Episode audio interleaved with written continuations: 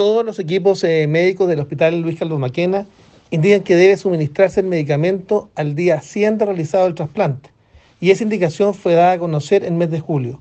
Sin embargo, ahora el Ministerio de Salud respondió en forma inexplicable, cuestionando a los médicos eh, tratantes de Tomás y pidiendo nuevos informes sobre la validez del medicamento y cuestionando la recomendación, eh, porque ese medicamento actualmente no, no está ingresado a, al ISP.